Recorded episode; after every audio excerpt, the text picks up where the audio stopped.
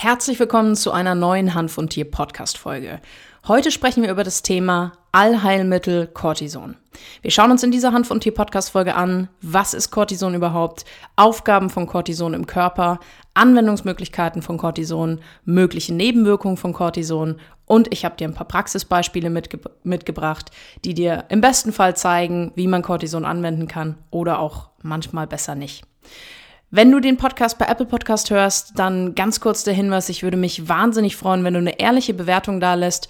Aus dem ganz einfachen Grund, dass Social Media Plattformen Hanfthemen nach wie vor immer noch ein bisschen unterdrücken und sträflich behandeln. Für mich ist es zum einen tolles Feedback zu lesen, wenn der Podcast dir weiterhilft oder auch einfach ein kritisches Feedback, wenn du sagst, nee, passt nicht, weil, ähm, um dann entsprechend den Podcast zu verbessern. Für Apple ist es super zu sehen, dass du den Podcast gut findest, denn dann sieht Apple, dass es Sinn ergibt, diesen Podcast organisch auch mehr Leuten aufzuzeigen. Natürlich würde ich mich auch freuen, wenn du die Podcast-Folgen, wenn sie dir weiterhelfen, wenn du sagst, hey, das hat mir wirklich einen Mehrwert gegeben, einfach mit deinen Freunden zum Beispiel bei Facebook teilst. Jetzt viel Spaß mit dem Intro und wir sprechen gleich über die Details. Und Tier, der einzigartige Podcast der Wissenschaft. Viel Spaß mit deiner Gastgeberin Susanne Gruber. Ja, die große Preisfrage, was ist Cortison überhaupt? Ähm, bevor wir da reinsteigen, möchte ich einen, ja, in Anführungszeichen, kleinen Disclaimer loswerden. Das ist natürlich nur ein kurzer Einblick. Also diese Podcast-Folge kann natürlich weder die Beratung und Diagnostik von einem Tierarzt ersetzen, noch soll sie, sich da, soll sie dich dazu veranlassen, dass du irgendwie eigenmächtig sowas wie Cortison absetzt oder die Behandlung generell in Frage stellst. Fangen wir an. Cortison zielt zu den sogenannten Glukokortikoiden. Diese zählen zu den Corticosteroiden. Das ist eine Klasse von Steroidhormonen, die in der Nebennierenrinde gebildet werden. Der Name bezieht sich auf ihre Funktion im Glukosestoffwechsel, wo sie die Umwandlung von Eiweiß in Glucose und Glykogen fördern. Die chemische Struktur und Wirkung dieser Glukokortikoide basiert auf dem körpereigenen Hormon Cortisol. Das hast du vielleicht auch schon mal gehört. Also unser Körper bildet in der Nebennierenrinde das sogenannte Cortisol. Was sind denn die Aufgaben von Cortison im Körper? Oder man muss eigentlich sagen, besser, bessere Bezeichnung, weil Cortison ist ein Teil der Glukokortikoide, ähm, wäre alles immer als Glukokortikoide zu bezeichnen. Aber wir besprechen jetzt einfach mal in dieser Podcast-Folge der Einfachheit alles als Cortison. Also die Aufgaben von Cortison im Körper. Zum einen mobilisiert es Energiereserven, es bewirkt den Abbau von Eiweiß, es sichert Herz-Kreislauf-Funktionen, es steuert den Wasser-Elektrolyte-Haushalt und es unterdrückt auch immunologische oder allergische Abläufe. Was sind denn die Anwendungsmöglichkeiten von Cortison? Also wir haben Daher, dass Glukokortikoidpräparate oftmals entzündungshemmend sein können oder sind, haben wir äh, die Eigenschaft, dass sie dadurch oft schmerzlindernd wirken. Sie werden gerne bei allergischen Reaktionen eingesetzt, aber auch bei akuten Notfällen, wie zum Beispiel einer Anaphylaxie. Ähm, besser bekannt ist vielleicht als anaphylaktische Reaktion, reicht von leichten Hautreaktionen über Störung von Organfunktionen bis zum anaphylaktischen Schock. Das ist dann wirklich der Kreislaufschock mit möglichem Organversagen bis hin zum im schlimmsten Fall tödlichen Kreislaufversagen. Weitere Notfälle wie zum Beispiel eine Sepsis, das ist ein lebensbedrohlicher Zustand, der besteht, wenn die körpereigene Abwehrfunktion gegen eine Infektion die eigenen Gewebe oder Organe schädigt oder ein klassischer Schock und natürlich noch weiteres. Wichtig und natürlich möchte ich das auch nicht unerwähnt lassen. Was sind denn mögliche Nebenwirkungen von Cortison? Vorab ein paar Sätze. Es kommt natürlich immer darauf an, wie Glukokortikoide angewendet werden. Also ob jetzt zum Beispiel eine orale Einnahme stattfindet, ob äh, Cortison zum Beispiel äußerlich durch möglicherweise Cremes oder Augentropfenanwendung findet, dann äh, ist es auch so, dass Cortison meistens nicht in, in also das dass der Cortison-Level sich meistens nicht im Blut verändert bei der äußeren Anwendung. Oder es gibt halt auch klassisch, wenn du zum Arzt gehst, die Möglichkeit, dass es in irgendeiner Form gespritzt wird, also IVIM, unter die Haut gegeben wird. Und das sind mal so die gängigsten Anwendungsmöglichkeiten. Die Nebenwirkungen selbst treten natürlich in der Regel nicht auf, wenn du sagst, ich habe jetzt einmal ein Cortison genommen oder mein Hund hatte äh, eine allergische Reaktion, weil er eine Wespe gefressen hat und äh, wir haben das als Notfallmedikament gegeben, sondern in der Regel treten Nebenwirkungen natürlich meist bei langfristiger Gabe, also da sprechen wir von Wochen oder Monaten auf. Ja, wie äußern sich solche Nebenwirkungen? Also es kann zum Beispiel bei einer äußeren Anwendung von Cortison auf der Haut, kann es zu einer sogenannten Ödembildung, also einer Wassereinlagerung kommen. Es kann zur Schwächung der Immunabwehr kommen. Es kann eine Gewichtszunahme stattfinden. Ähm, außerdem kann es sein, dass die Förderung der Entstehung und Verstärkung eines bestehenden Diabetes mellitus eintritt. Es kann auch die Förderung und Verstärkung eines bestehenden Knochenschwundes, das ist sicherlich besser bekannt als die sogenannte Osteoporose. Das kann passieren. Und bei inhalativer Gabe kann es zum Beispiel auch zu Heiserkeit kommen. Cortison kann zum Beispiel auch als Nebenwirkung die Erhöhung des intraokularen Drucks haben. Das würde dann zu einem Glaukom, ist dir vielleicht bekannt als der Gründe stark kommen können also, oder kann es auslösen. Ich habe dir ein paar Beispiele mitgebracht. Natürlich sind das erstmal, ja, oder das sind halt eher Negativbeispiele.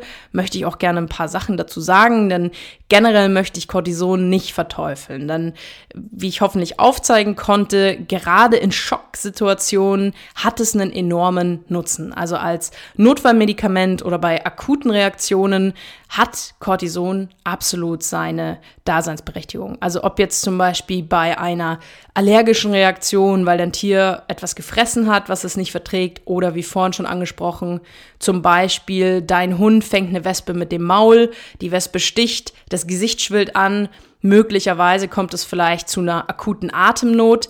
Das sind Situationen, bei denen Cortison wirklich Leben retten kann.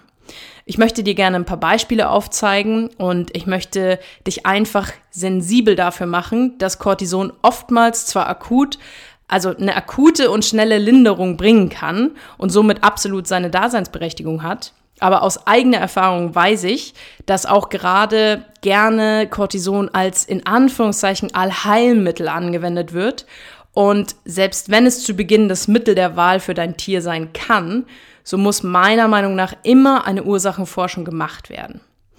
Langfristig können wir in Anführungszeichen Probleme, in Anführungszeichen Krankheitssymptome nur dann heilen, wenn wir den Auslöser, also die Ursache finden. Wichtiger Hinweis nochmal, bitte setz Cortison auch nicht ohne Rücksprache mit deinem behandelnden Tierarzt oder Tierheilpraktiker ab. Es gibt definitiv medizinische Indikationen, wobei Cortison absolut das Mittel der Wahl ist und es ist, kann durchaus grob fahrlässig oder sogar lebensbedrohlich sein, da eigenständig irgendwelche Experimente zu machen. Ich habe dir drei Beispiele mitgebracht. Eins ist ähm, ja eine Dame, die mich bei Instagram angeschrieben hat. Zweijähriger Hund aus dem Auslandstierschutz. Der Hund hat eine Floh- und Zeckenprophylaxe bekommen, weil er Flöhe hatte, hat danach eine, ja, ich sag mal, allergische Reaktion gezeigt. Das heißt Haut, ja, Juckreiz, ähm, und es wurde dann vom Tierarzt der Verdacht auf eine Futtermittelallergie gestellt. Ich habe dann ein bisschen nachgefragt, habe gesagt, okay, ist denn da irgendwie vorher schon mal was mit dem Futtermittel gewesen? Und die Dame hat dann zu mir gesagt, dass dort leider, und das hat sie selbst so ein bisschen bemängelt, von seitens ihres Tierarztes keine Diagnostik oder keine weiterführende Diagnostik angesetzt wurde. Das heißt, sie hatte wohl, und das ist jetzt eine einseitige Berichterstattung, aber die Hundehalterin hatte wohl den Tierarzt gefragt, na, wollen wir nicht irgendwie vielleicht Blut machen oder können wir irgendwas anderes machen? Und der Tierarzt meinte dann, nö, das, das passt schon. Warum erzähle ich das in dieser Podcast-Folge? Es wurde aufgrund dieser in Anführungszeichen allergischen Futtermittelreaktion wurde natürlich mit Cortison behandelt. Und Generell, wie gesagt, es kann bei akuten Reaktionen natürlich absolut das Mittel der Wahl sein und es kann natürlich auch erstmal eine gewisse kurzfristige Linderung verschaffen.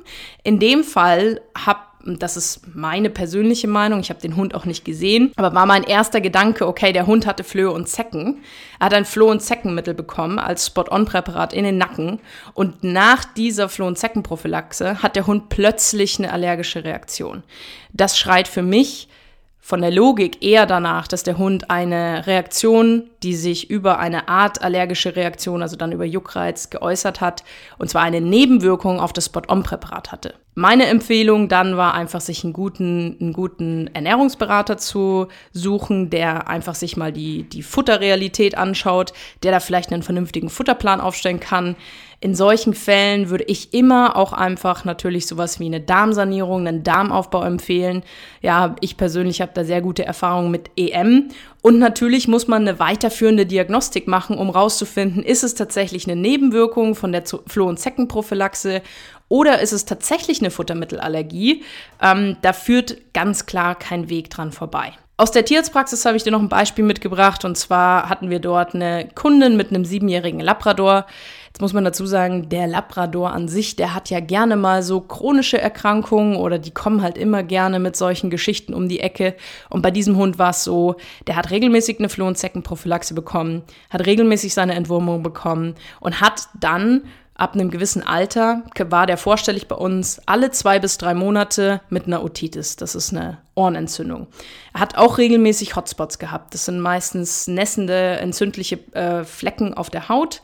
Kann sich zum Beispiel ähm, auch bilden, der Hund, weiß ich nicht, bleibt im Wasser an einem Stock hängen und ratzt sich so ein bisschen die Haut auf, da kommt ein bisschen Dreck rein, da entsteht eine Entzündung, dann haben wir schon einen sogenannten Hotspot. In dem Fall muss man aber auch dazu sagen, dieser Labrador hat halt auch irgendein nicht hochwertiges Fertigfuttermittel bekommen. Und ich habe dann irgendwann mal ein Gespräch mit der Dame gehabt und habe gesagt, Mensch, haben Sie denn schon mal drüber nachgedacht, ob diese Reaktionen, also diese regelmäßig auftretenden Ohrentzündungen, als auch die regelmäßigen Hotspots futtermittelbedingt und prophylaxebedingt sein kann? Also es ist so, wenn ihr euch mal die Beipackzettel dieser Spot-on-Präparate durchlest, und ich sage nicht, dass man die nicht anwenden kann, es ist ein zugelassenes Medikament, aber meiner Meinung nach und auch meiner Erfahrung nach treten gerade bei diesen Spot-on-Präparaten, gerade natürlich auch welche, die teilweise für drei Monate sogar halten, extreme Nebenwirkungen auf. Und das Problem, warum dann diese, ich sag mal, diese Spot-on-Präparate weiterhin als total sicher verkauft werden und da auch einfach keine vernünftige Beratung bezüglich möglicher Nebenwirkungen stattfindet, ist, dass viele Tierhalter gar nicht wissen, dass sie zum Beispiel auch eine Reaktion von einem Medikament eigenständig ähm, im Internet an die zuständige Behörde melden können oder entsprechend bei der Firma melden können. Und je nachdem, wie viele Leute sich dort natürlich melden würden, desto eher muss man auch die, ja, ich sag mal, die Empfehlungen für solche Medikamente dann irgendwann anpassen. Aus der Erfahrung kann ich leider auch sagen, dass gerade Tierärzte und das ist meine persönliche Erfahrung, oftmals keine Relation oder keine, äh, keinen Zusammenhang zwischen äh, allergischen Reaktionen, einem Hotspot, einer Otitis ähm, und der regelmäßigen Gabe von Floh- und Zeckenprophylaxen sehen. Und ich sage nicht, dass das bei jedem Hund, der jemals einen Hotspot hatte oder jemals eine Ohrenentzündung hatte, dass das der Auslöser ist. Aber Meiner Meinung nach ist es so, dass wenn der Körper uns schon zeigt, dass dort irgendwas absolut nicht im Gleichgewicht ist und die gängige Therapieform ist dann zu sagen, ja, wir behalten alles bei, also der kriegt alle vier bis sechs Wochen seine Floh- und Zeckenprophylaxe, alle drei Monate wird er prophylaktisch entwurmt, ob er Würmer hat oder nicht und ja, Futtermittel, notfalls, wenn er mal Durchfall hat, gibt es ein bisschen Diät vom Tierarzt, aber ansonsten bleibt alles gleich. Und wir behandeln dann diese Otitis und auch diese Hotspots immer ja mit Antibiotika, möglicherweise auch Cortison oder möglicherweise auch sehr schnell mit Cortison. Und es wird nie eine Ursache gesucht oder es wird auch nie irgendwie, das ist so mein Eindruck, es wird auch nie die Möglichkeit in Betracht gezogen, dass eine Ursache bestehen kann, die die Otitis als auch den Hotspot auslösen kann. Das ist gerade bei so Rassen wie einem Labrador oder einem Golden Retriever dann auch gerne so, ja, ist halt ein Labrador, die haben das halt gerne mal abgetan, sage ich mal. Als letztes Beispiel zum Thema Cortison möchte ich euch gerne noch die Reaktion von Kiri mit, mitgeben ähm, als wir in der Praxis gearbeitet haben und noch in Süddeutschland gewohnt haben, hat Kiri natürlich auch einfach durch die Region und durch das Vorkommen regelmäßig Flöhe und Zecken gehabt. Also ich kann eigentlich sagen, dass mein Hund sich mindestens einmal im Frühling und mindestens einmal im Herbst in irgendein blödes Flohnest bei uns im Garten gesetzt hat und dann da irgendwie zehn Flöhe auf ihr rumgehüpft sind Und ähm, somit war für mich natürlich manchmal auch die Situation, dass ich gesagt habe, okay, was mache ich denn akut? Nehme ich halt eine Floh- und Zeckenprophylaxe aus der Arbeit mit. So, und ich kann euch erzählen, dass wir ein Präparat hatten. Ich habe dann damals auch mit dem, mit dem Hersteller gesprochen, also mit einer Ansprechpartnerin, die wir aus der Praxis kannten und habe halt gesagt, hey, also ich habe meinem Hund das aufgetröpfelt und er hat halt eine Woche lang extrem Juckreiz gehabt. Also man hat in dem Moment schon festgestellt, der, ich trage dem Hund das jetzt auf und da gibt es eine Reaktion. Das heißt, mein Hund hat sich über den Boden geschubbert und hat deutlich gezeigt, dass das unangenehm ist. Warum auch immer. Lassen wir einfach mal völlig offen. Ich habe dann damals als Konsequenz gezogen, dass ich sie gebadet habe, also dass ich sie wirklich, habe aufgetragen und 15 Minuten später bei uns beim Hundefriseur in der Praxis habe ich den Hund gebadet, um halt möglichst viel von dem Spot-on wieder wegzubekommen. Habe es danach auch nie wieder angewendet. Wir leben jetzt seit gut anderthalb Jahren in England. Hier hatte der Hund noch nicht einmal Flöhe, noch nicht einmal Zecken. Das heißt, einfach weil wir gar keinen Bedarf haben, kriegt sie natürlich auch nicht prophylaktisch irgendwas drauf, weil es sein könnte, dass sie irgendwann in einem halben Jahr mal eine Zecke hat. So, wenn das auftreten würde, dann würde ich mich natürlich entsprechend damit auseinandersetzen. Aber aktuell ist sie einfach floh- und zeckenfrei. Das ist sehr gut. Warum erzähle ich dir das? Die erste Reaktion der, einer Kollegin von mir war dann natürlich auch zu sagen, ja, da geben wir jetzt erstmal Cortison. No? Ne? Und ich habe dann halt gesagt, nee, machen wir nicht, weil das ist halt jetzt, die Reaktion ist natürlich auf das Mittel und ähm, ich sehe da keine medizinische Indikation. Und das haben wir dann damals nicht gemacht, aber es wird auch das Thema Cortison natürlich einfach immer relativ leichtfertig, weil es akut und schnell helfen kann, ins Spiel gebracht. Ja, das Fazit dieser Hanf- und Tier-Podcast-Folge. Cortison ist natürlich erstmal wunderbar, um akut und einfach auch eine schnelle Linderung zu bringen. Solange aber keine tatsächliche medizinische Indikation besteht, also zum Beispiel bei Hunden, die Edison haben oder eben irgendwelche anderen ähm, Erkrankungen, wo es wirklich auch notwendig ist, dass die Hunde dann entsprechend oder die Tiere entsprechend Cortison zugeführt bekommen.